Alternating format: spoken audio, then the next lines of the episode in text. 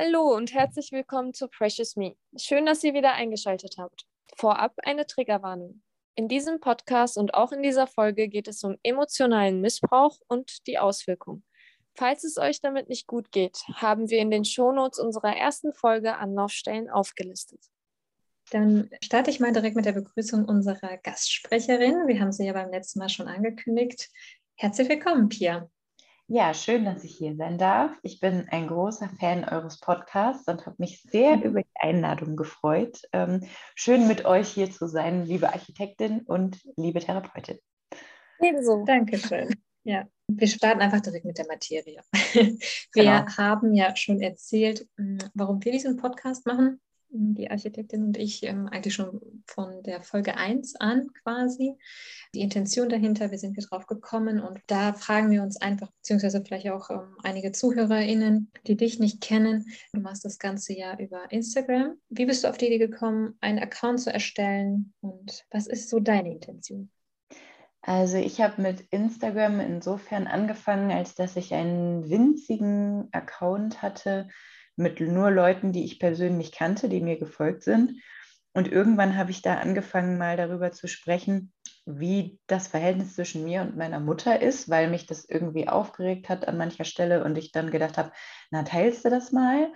Und habe dann gemerkt, dass da waren tatsächlich auch welche betroffen, obwohl das nur sehr wenig Personen waren, wo das bei deren Müttern irgendwie so ähnlich war. Und ich habe mich halt irgendwie, irgendwie habe ich gedacht, da stimmt irgendwas nicht. Und ähm, ja, dann war das immer so ein diffuses Gefühl von, ja, da stimmt irgendwas nicht in der Beziehung zwischen mir und meiner Mutter. Dazu muss man sagen, meine Mutter ist alleinerziehend mit mir, seit ich zweieinhalb bin. Und es gab immer nur uns beide zu Hause. Und dann habe ich irgendwann angefangen, auch mal mit Freundinnen darüber zu reden. Und eine Freundin hat mir dann ein Buch empfohlen, obwohl die da gar nicht selber ähm, betroffen von war. Kalte Kindheit heißt das. Und als ich das gelesen habe, war das sozusagen wie mein Fall in den Kaninchenbau. Ich habe da so eine völlig neue Welt entdeckt an Wissen, was es da alles gibt über narzisstische Persönlichkeitsstörung. Das ist mit meiner, bei meiner Mutter nicht diagnostiziert, muss man sagen. Es geht aber das Problem mit der Persönlichkeitsstörung einher, dass das auch vermutlich nicht diagnostiziert wird. Ja. Und ich lebe also mit den Auswirkungen davon und habe irgendwann in diesem mini kleinen Rahmen gefragt, ob das wohl Sinn machen würde, wenn ich damit ja an die Öffentlichkeit in Anführungszeichen gehen würde und habe super positive Rückmeldungen bekommen. Ich bin halt auch gelobt worden für den Mut, dass ich das immer so teile. Man ist ja so hin und her gerissen mhm. zwischen, ach Gott, jetzt jammerst du darüber, was mit deiner Mutter los ist und andere sagen, boah, krass, dass du das dass du so mutig bist und das teilst. Und dann habe ich entschieden, das in Anführungszeichen öffentlich zu machen unter einem anonymen Account.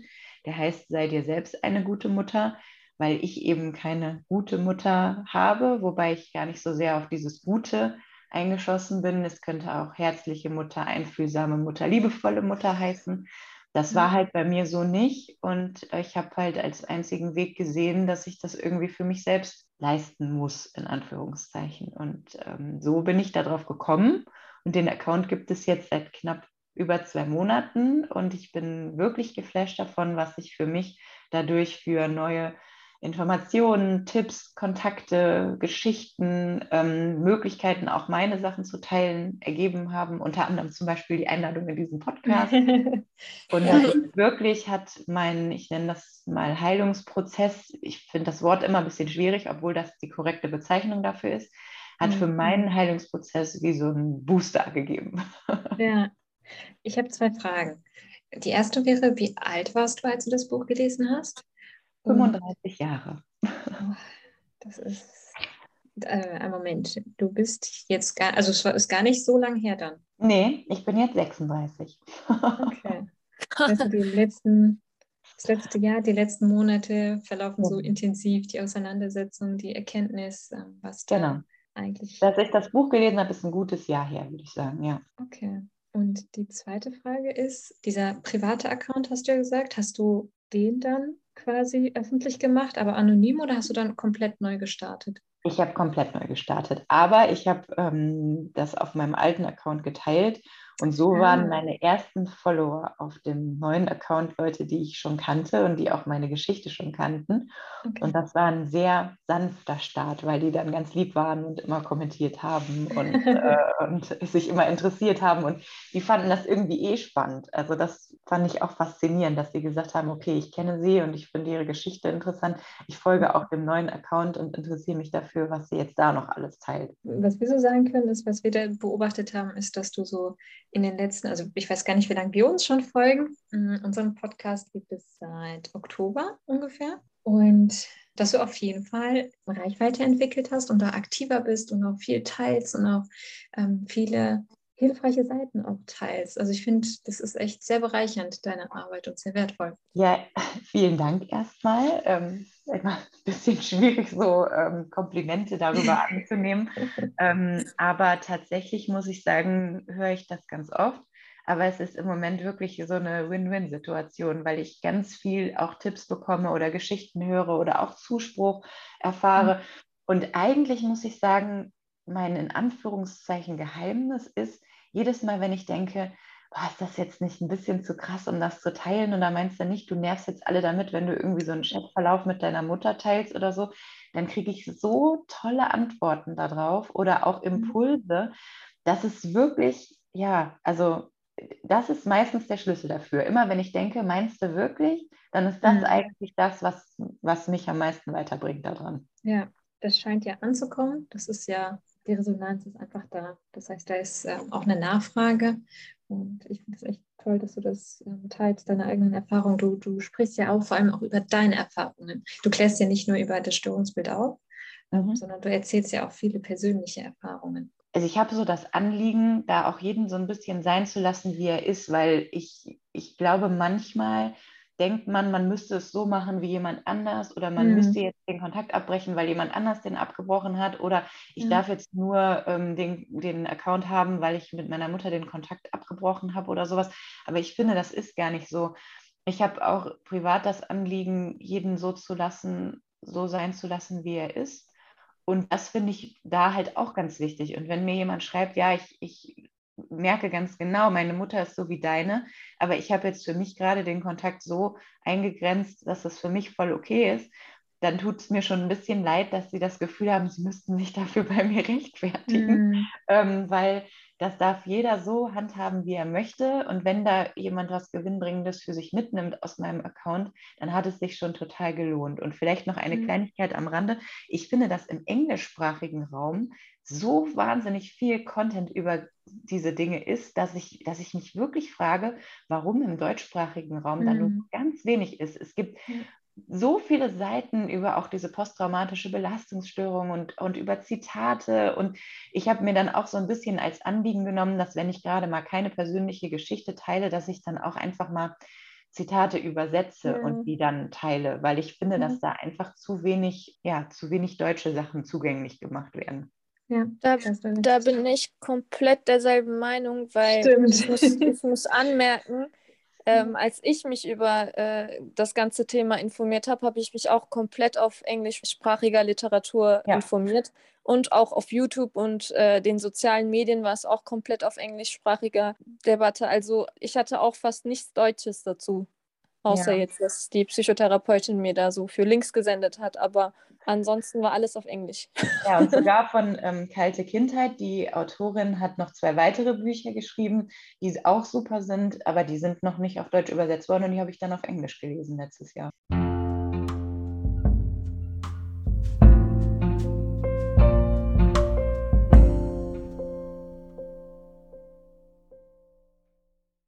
Du hast ja gesagt, du möchtest die Menschen oder die, die dir folgen und wo du Aufklärungsarbeit betreibst, dass jeder seinen eigenen Weg geht. Und dass du ja sagst, dass dir das wichtig ist. Mhm. Wir verfolgen das gleiche Ziel, beziehungsweise liegt uns auch viel daran, dass jeder an dem Punkt, wo er oder sie ist, vielleicht was von unserem Podcast mitnehmen kann mhm. ohne da irgendwas aufstülpen zu wollen oder zu sagen, so ist richtig oder so ist falsch. Ich hatte die Erfahrung gemacht, als ich das in meinem Umfeld mit meinem Papa erzählt habe, was ähm, ich da für Erfahrungen gemacht habe. Oder viele Rückmeldungen, ja, wie kannst du denn mit deinem Papa noch leben? Zieh doch aus und quasi ja diese No-Contact-Geschichte. Mhm. Aber ich war nicht so weit. Mhm. Ich wollte das in dem Moment auch nicht. Ich wusste natürlich, dass Papa mir nicht gut tut, aber ich war nicht an dem Punkt zu sagen, okay, ich ziehe aus. Und ja. das hat mich auch nochmal so belastet. Ja, und ich muss sagen, ich, ich hatte eine Zeit lang auch so, eine, so ein bisschen so eine Enttäuschung, weil ich habe das auf meinem Account auch schon mal geteilt, weil ich da ja nun mal anonym bin, dass ich früher schon zweimal eine Psychotherapie gemacht habe und war ehrlich gesagt immer jetzt zuletzt ein bisschen enttäuscht darüber, dass ich das selbst rausfinden musste, in hm. Anführungszeichen. Mm. Aber ich frage mich, wie sinnvoll das auch wirklich ist, dass man es wirklich selbst rausfindet, weil wenn ich glaube, sagen wir mal vor zwei Jahren um diese Zeit, wenn mich da jemand gefragt hätte, hier, deine Mutter, mir ist aufgefallen, die ist irgendwie komisch und was du so erzählt hast, da wird das passen, ist die eigentlich Narzisstin oder hat die eine narzisstische Persönlichkeitsstörung, dann hätte ich damit nichts anfangen können. Und ich glaube, ich hätte gesagt, nein. Nein, meine Mutter ist ein bisschen komisch, aber so ist die nicht. So, okay. bis ich wirklich gemerkt habe, nee, da steckt mehr dahinter. Man musste, glaube ich, dann auch irgendwie, musste man einen bestimmten Weg gehen, um bereit zu sein, das dann zu akzeptieren. Und das kann sowieso niemand anders für einen machen. Also ja. kann kein anderer entscheiden, ob man den Kontakt abbricht oder behält oder wie auch immer. Und das ist sowieso für einen selber total schwierig. Und ich finde, es macht es dann noch schwieriger, wenn dann noch so Meinungen von außen dazukommen. Ja, also ich finde, da ist immer so eine Wertung mit drin. Und das finde ich so schwierig, weil man hat Wertung schon von klein an miterlebt. Mhm. Und dann ja, Wertung, ich kann das nicht verstehen. Das ist doch sinnfrei, dass du da noch bleibst. Wo ich mir so denke, aber lass mich das doch entscheiden. Also du hast vielleicht von außen einen anderen Blick, aber wenn ich nicht so weit bin, dann bringt mir das nichts. Dann ziehe ich aus, bin aber vielleicht immer noch im engen Kontakt. Ne? Also das ist halt mhm. so, ja, das ist nicht so einfach zu sagen. Nee, und ich muss auch, also für mich sagen, ich hatte weniger dieses, wahrscheinlich einfach, weil es auch so spät war und ich halt natürlich schon längst ausgezogen war, mhm. ähm, hatte ich mehr diese, ja, aber die ist doch deine Mutter. Also die, ja, ja. doch jetzt nicht den Kontakt abbrechen, ähm, nur weil die dich damals nicht oft genug in den Arm genommen hat oder sowas. Ja. Ne? Also da die ja hat dich doch versorgt, Pia. Genau. Sie hat dir doch ein Dach genau. über den Kopf und die hat wahrscheinlich ja ein Dach über den Kopf. Ja. Genau, ich hatte was zu essen. Ja. Ähm, ich, ne, das war übrigens auch ein beliebter Spruch von meiner Mutter, die immer gesagt hat, du hattest ja alles. Mhm. Ähm, ja, das, das ist eher so dann auch das Problem. Also ich habe ja ge gemerkt inzwischen, dass man, wenn man da betroffen ist von Narzissmus im Umfeld, dass man sowieso Probleme hat herauszufinden, was man selber eigentlich möchte. Und mhm. wenn dann auch noch solche Einflüsse von außen kommen, dann weiß man schon gerade gar nicht mehr. Und dann muss man erst mal schauen.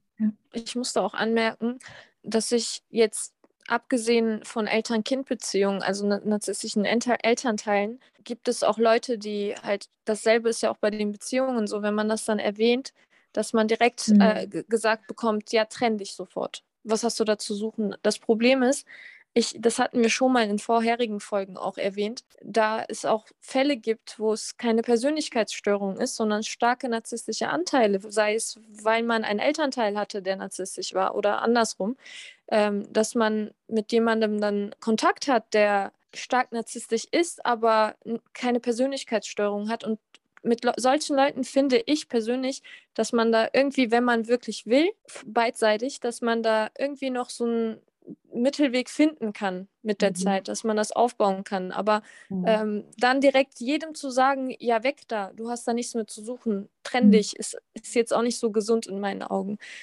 Ja, zumal Und, man auch, glaube ich, oft einfach noch in, so da drin hängt, emotional. Also mhm. mein Mann sagte, sagte zu mir, ähm, weil es sich ja natürlich über Ewigkeiten hingezogen hat, dass mich, was sie gemacht hat, sie hat mich beleidigt immer wieder oder enttäuscht oder hat mir was versprochen und das nicht eingehalten, auch im Erwachsenenalter noch.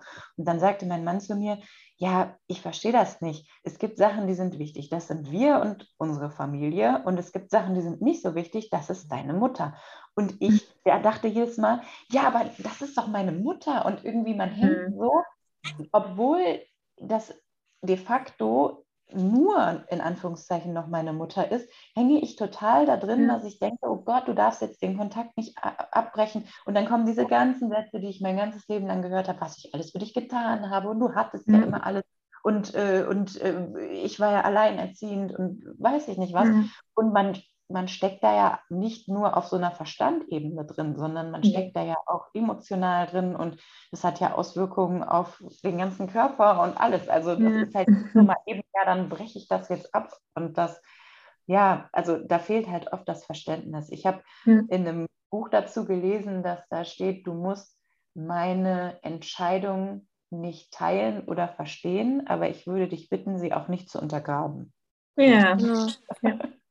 genau. Das ist eine gute Zusammenfassung.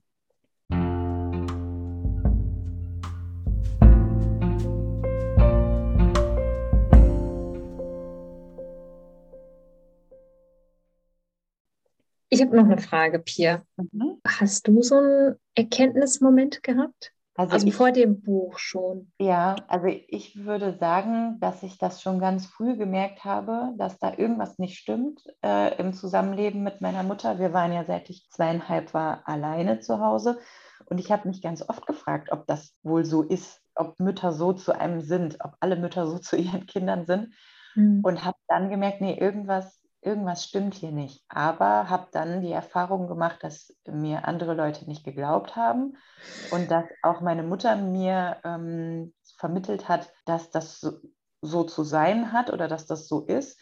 Und dann habe ich halt irgendwann auch geglaubt, dass ich das verdiene. Als Beispiel das Silent Treatment, was, was ihr auch schon im Podcast erklärt habt, also nur zwei Personen zu Hause und meine Mutter schweigt mich eine Woche lang an, weil ihr irgendwas nicht gepasst hat. Und immer wenn ich sie gefragt habe, was ist denn los, dann hat sie gesagt, du weißt genau, was los ist. Und ich wusste das halt eben nicht. Und das ist schon ganz schön hart, weil es bedeutet ja nicht nur, dass man nicht redet, sondern das bedeutet auch nicht lieb ins Bett gebracht werden, nicht morgens auf dem Weg in den Kindergarten oder in die Schule reden oder beim Essen reden oder was auch immer, einfach gar nichts. So lange, wie es ihr halt beliebt hat oder mhm. so lange, wie ich mich nicht effektiv genug entschuldigt habe. Und ich habe mich an der Stelle auch oft gefragt, was müsste mein Kind machen, damit ich eine Woche lang mit dem nicht spreche, weil ich irgendwie meinen Willen durchsetzen will oder weil ich dem irgendwie beibringen will, dass es nicht auf mich gehört hat oder sowas. Und ja, auf die Frage habe ich tatsächlich keine Antwort. Ich habe mich die Frage auch gefragt ähm, und auch ich habe keine Antwort. Ich denke, da gibt es, also ich für mich bin der Meinung und zu der Überzeugung gelangt, dass es da keine Antwort gibt, weil das ein Verhalten ist, das kein Kind verdient hat. Also wirklich kein Mensch hat das verdient, so behandelt zu werden. Egal aus welchem Grund. Das spricht für uns, dass wir sagen, wir kennen da keine Antwort drauf.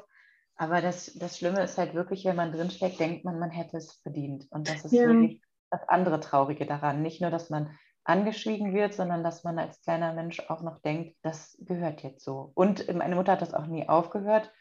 Zuletzt, letzten Oktober, ähm, hat sie auch wieder Silent Treatment angewendet, weil ich da nicht so reagiert habe, wie sie sich das vorgestellt hat. Und wow, das ist halt so ihre, ihre Art und Weise, ob jetzt nun bewusst oder unbewusst, die Dinge zu lösen. Okay, dann habe ich noch eine Frage. Mhm. Fragenrunde.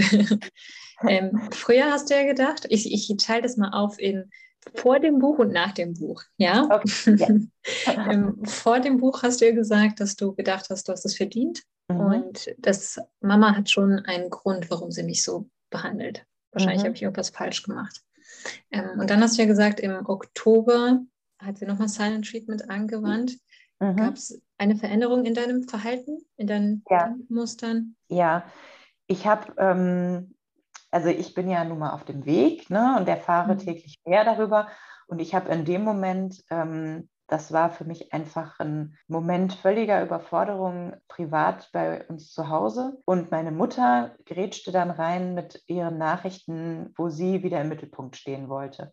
Mhm. Und da mhm. war für mich einfach so, eine, so ein Moment gekommen, wo ich gedacht habe, nein, das, das geht jetzt einfach nicht mehr. Und ich hatte vorher schon angefangen, das finde ich äußerst anstrengend, dass man als Kind narzisstische Eltern immer selber das Regulativ sein muss quasi. Mhm. Ähm, ich habe äh, angefangen, schon nicht mehr sofort auf ihre Nachrichten zu antworten, nicht mehr nach 18 Uhr, weil danach kommt meistens Murks und sowas. Mhm. Oder auch spiegeln oder nochmal nachzufragen oder sowas. Ich hatte auch jegliche Push-Nachrichten von ihr auf meinem Handy, habe ich auch immer noch abgeschaltet, weil einfach je nachdem, was da für eine Nachricht kam, mich das teilweise völlig aus meinem Alltag gerissen hat und mich dann total betroffen hat irgendwie. Und das musste ich erstmal mühsam mir dann quasi so erarbeiten, dass ich da ein bisschen unabhängiger wurde. Und ich habe ihr dann damals gesagt, dass ich mir wünschen würde, dass sie, wo sie doch weiß, wie meine Situation gerade ist, es mir einfach nicht noch schwerer macht. Was war ja. Ihre Reaktion? Silent Treatment. Ach so, das ist, ah ja, das ist eine Reaktion. Genau. Sie hat einfach nicht mehr geantwortet. Und dann ähm, ging es auf Weihnachten zu. Also von Mitte Oktober bis Weihnachten ist ja nochmal ein Moment. Und dann habe ich beschlossen, ihr ähm, so ein selbstgestaltetes Geschenk, was es eigentlich jedes Weihnachten immer für die Großeltern gab, zuzuschicken. Und ähm, dann meldete sie sich dann darauf hin, sie sei irritiert, ob das jetzt bedeuten würde, wir würden uns an Weihnachten nicht sehen. Und dann habe ich, äh, und, und vielen Dank auch ähm, für das schöne Geschenk und so. Und dann habe ich gedacht, ja, wenn man das jetzt so einzeln lesen würde, würde mhm. man denken, was für eine nette Mutter. Und mhm. dann sieht man aber darüber im Chat, Mitte Oktober, letzte Nachricht, ich frage was, sie antwortet nicht. Ja, oh, so. Pia, das ist, das ist so aus jetzt dem Kontext gerissen, ne? Und dann kann sie dann, also das ist ja dann oft, was diese Person nach außen spiegeln, ne? Hier schau mal. Genau, ähm, genau. Ich bin so lieb, ne? Oder ähm, genau. ich lade sie zu Weihnachten ein. Und wenn genau. du nicht hingehst, dann kann man halt sagen, ja, aber ich habe Pia eingeladen. Aber sie ist genau. nicht gekommen. Genau. Und meine schreckliche Tochter hat sich nicht gemeldet und sowas. Genau.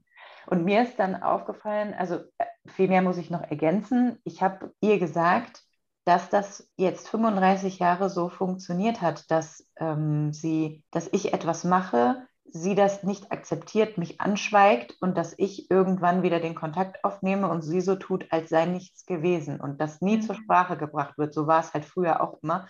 Und ich habe ihr gesagt, dass das jetzt, oder vielmehr geschrieben, dass das jetzt nicht mehr funktioniert, dass ich jetzt eine Entschuldigung erwarte dafür, dass in einem Moment, wo es für mich sehr schwierig war, sie mir das noch schwieriger macht. Und dafür erwarte ich eine Entschuldigung. Da warte ich übrigens bis jetzt immer noch drauf, weil sie in der Zwischenzeit einfach auch irgendwie nicht mehr weiß, wofür ich überhaupt eine Entschuldigung mache. Mhm. Und ja, das ist, also inzwischen kann ich es verstehen, sagen wir so, weil ich halt mehr über Narzissmus und über die mhm. Persönlichkeitsstörung weiß und so weiter. Aber als Tochter meiner Mutter ist es schon auch einfach traurig, weil ich mir denke, wen sie damit bestraft, ist eigentlich sich selber. Ja. Sie hat keinen Kontakt mehr zu mir, sie sieht ihre Enkelkinder nicht. Es ist wirklich traurig für sie einfach. Und wer aber sich, wer aber sich so fühlt, als wäre er der Leidtragende, bin ich. Ja.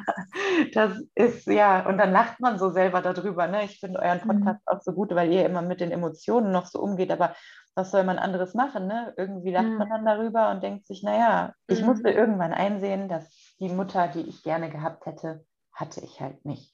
Und vielleicht kann ich kurz eine Brücke schlagen zu eurer letzten Folge, wo es um das Goldkind und um den äh, Sündenbock ging. Und ich hatte mich im Vorabgespräch mit euch ja schon gefragt, ob ich das beides gewesen bin mhm. und hatte ein sehr gutes Beispiel dafür gefunden, damit man mal so ein bisschen was Konkretes an die Hand kriegt, äh, wie, mhm. sich das dargestellt hat.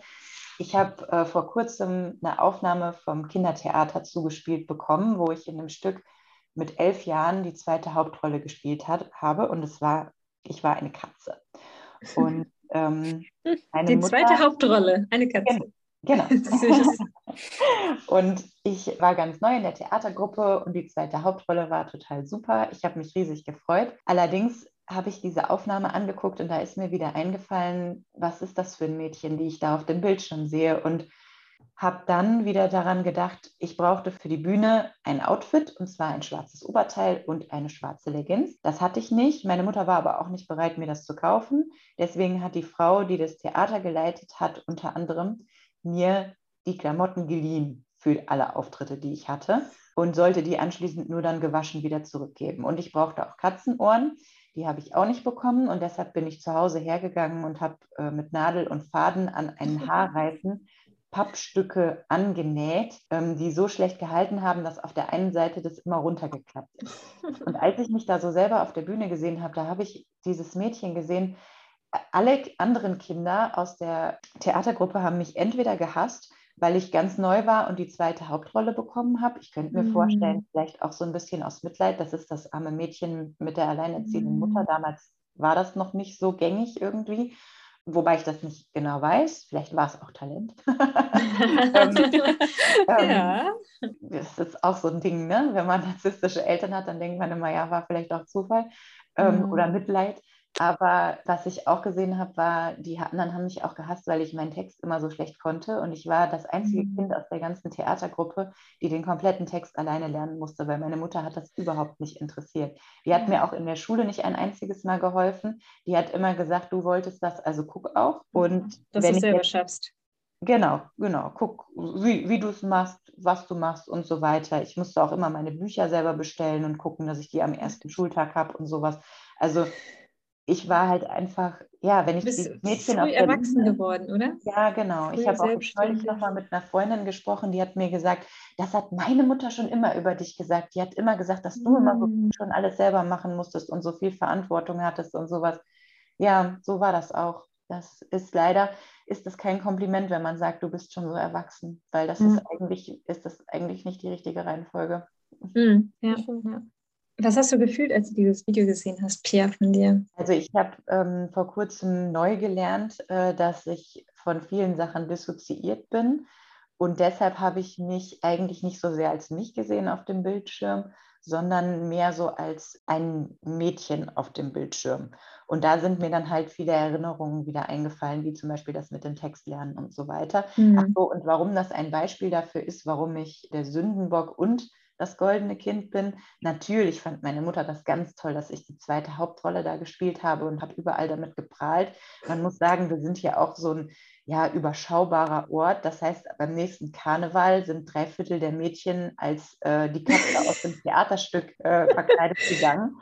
Ähm, und da, da, hat die sich dann immer total mit gerühmt, dass ich das war und mhm. äh, ihre Tochter das gemacht hat, hat aber da kein Stück rein investiert. Ne? Also mal abgesehen davon, dass sie mich zu den Theaterproben gebracht hat. Das war jetzt schon das höchste der Gefühle dann. Ja, dann die Lorbeeren geerntet einfach. Genau. Von dem, ja. was du da gemacht hast. Heftig. Also das ist wirklich, wirklich heftig. Ja, und man selber denkt irgendwie, ja, naja, ob das jetzt so schlimm war, nur weil die jetzt mhm. keine Klamotten gekauft hat, kann ja auch sein. Ähm, dass irgendwie, weil sie alleinerziehend war, dass nicht so viel Geld da war und so. Dazu muss man sagen, ich habe zum Geburtstag, ich habe im Sommer Geburtstag ähm, einen Gameboy geschenkt bekommen damals und bin danach eingeschult worden und habe dann ein weiteres Spiel zur Einschulung bekommen. Ich weiß ehrlich gesagt nicht, ob von meiner Mutter oder von meinem Vater, weiß ich nicht mehr genau.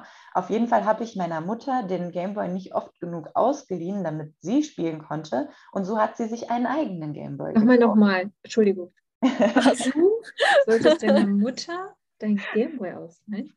Ja, und ähm, also und weil ich, weil ich, das nicht oft genug gemacht habe, hat sie sich einen eigenen Gameboy gekauft, den genau gleichen, mit genau dem gleichen Spiel.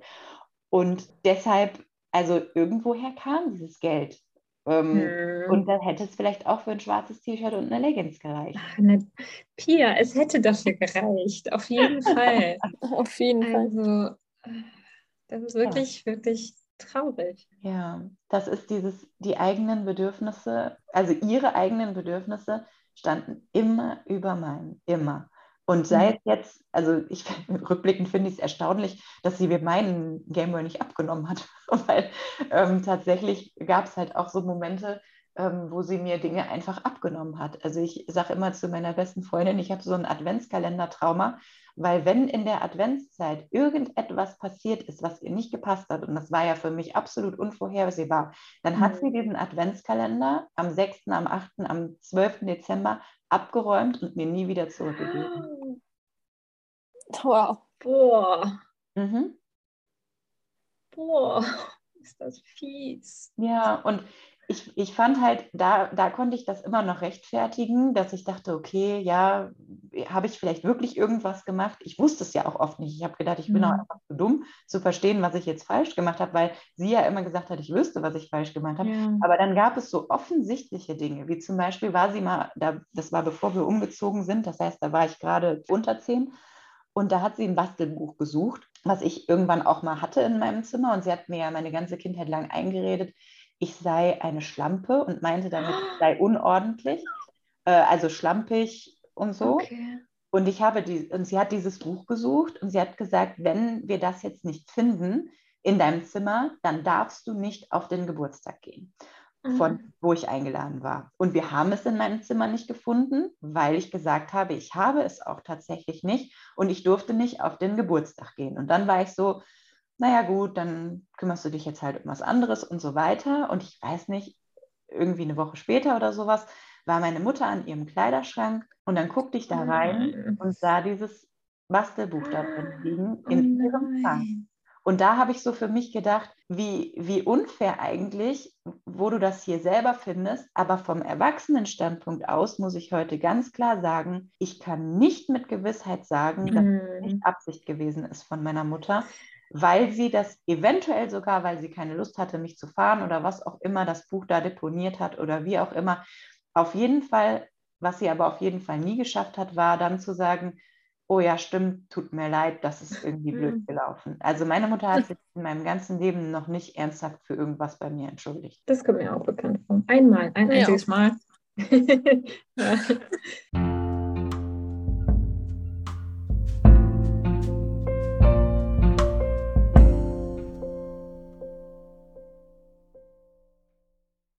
Weißt du, woran ich gerade denken musste, Pia, wo du vom Gameboy erzählt hast? Das ist mhm. ja so ein mhm. bisschen diese Competition. Ne? Also dieser Konkurrenzkampf, Konkurrenzdenken.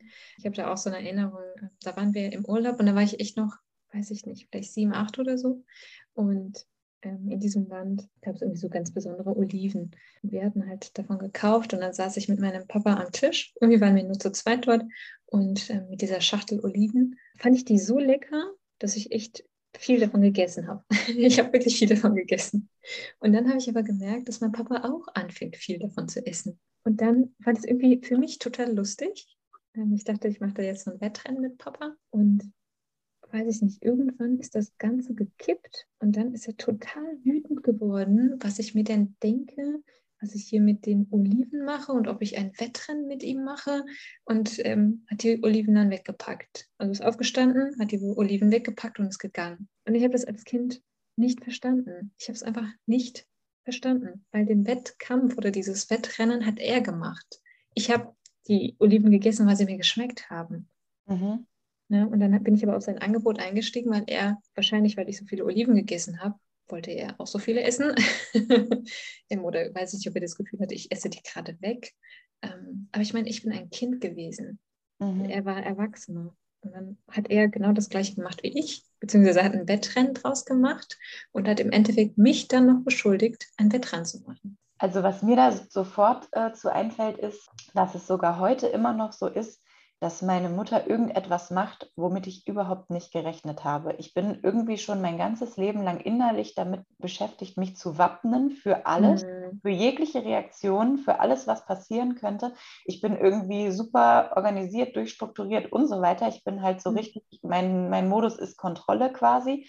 Aber meine Mutter fällt aus diesem Mod, aus diesem, aus diesem Modus völlig raus und immer wieder irgendetwas was ich nicht kontrollieren kann. Weil ich könnte hm. jetzt mir vorstellen, wenn ich dich frage, ist was Ähnliches nochmal vorgekommen? Natürlich.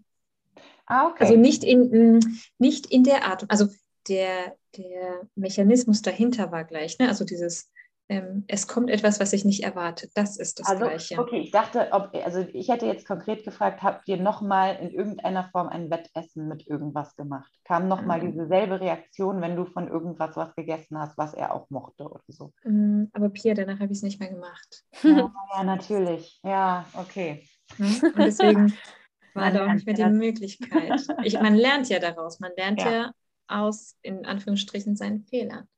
Ja. ich wollte ja nicht nochmal in die gleiche Situation kommen, weil das höchst unangenehm war. Ja, stimmt. Und, und dann kommt die Situation einfach nicht wieder, aber man selber hat so ein, ähm, das mache ich auch nicht nochmal Modus, ne? Genau, genau. Ja. Aber man kann nur ins Fettnäpfchen treten, weil beim nächsten Mal passiert irgendwas, was man nicht weiß.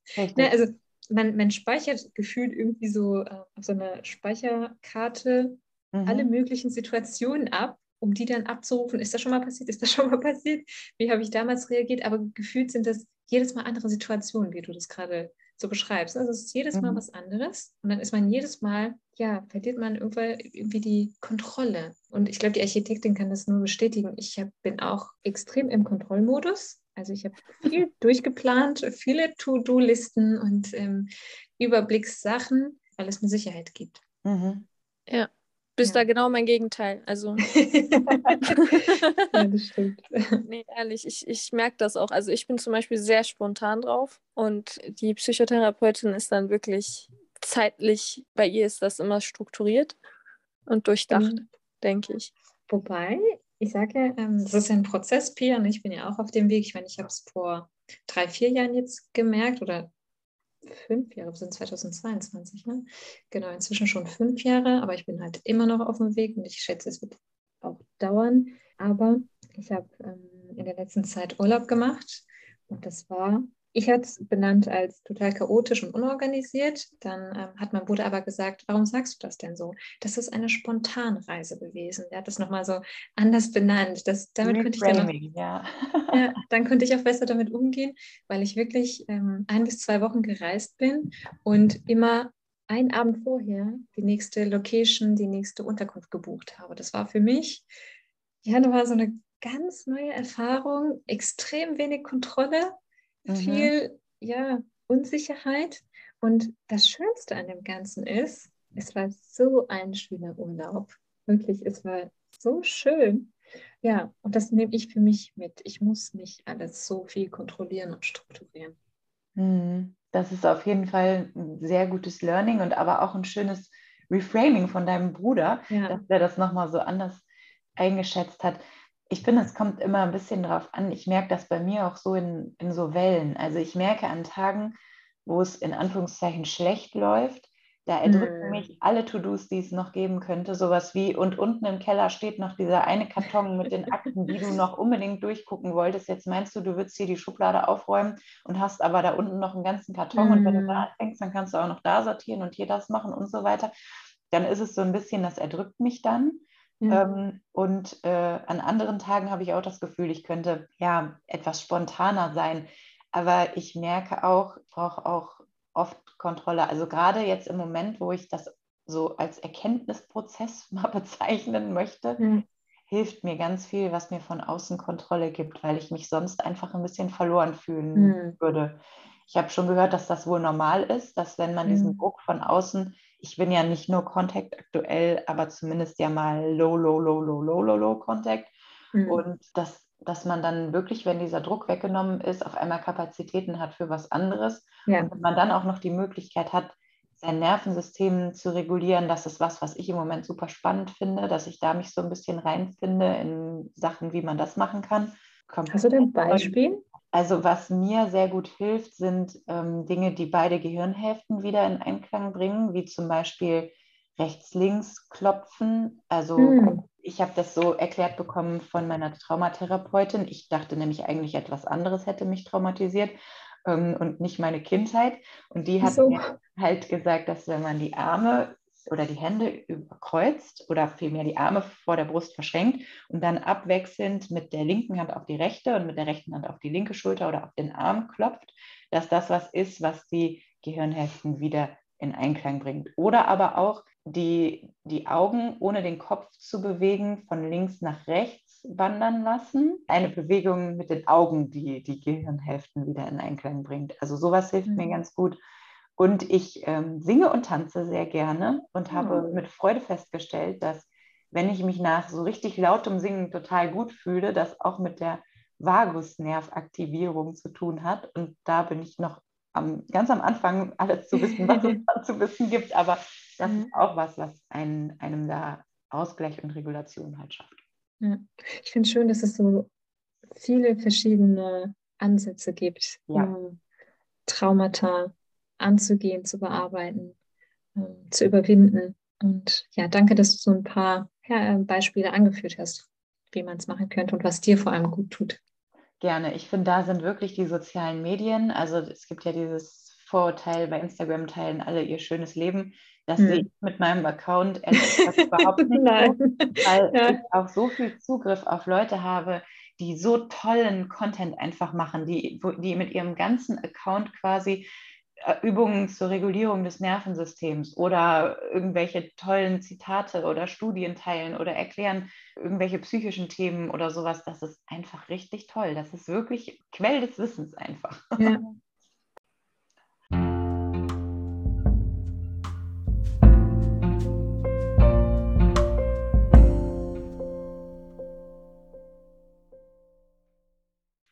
So, das war es dann auch schon mit der heutigen Folge.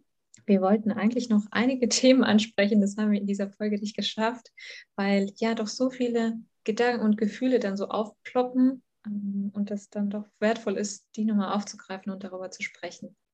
Falls ihr Fragen oder Anregungen zu diesem Thema habt, könnt ihr uns natürlich gerne schreiben, entweder über Instagram oder auch über unsere E-Mail-Adresse. Die werden wir auch in den Shownotes verlinken. Ja, ich kann auch noch ankündigen, ich darf noch ankündigen, dass die Pia in der nächsten Folge wieder unser Gast sein wird. Yay! ich freue mich auch total, dass ihr mich noch ein zweites Mal da haben wollt. Wir haben im Vorgespräch irgendwie Themen gehabt, die heute zu kurz gekommen sind. Aber das, was heute gesagt wurde, war auch alles total wichtig. Und obwohl mhm. es so ein schweres Thema ist, sind wir richtig ins Plaudern gekommen.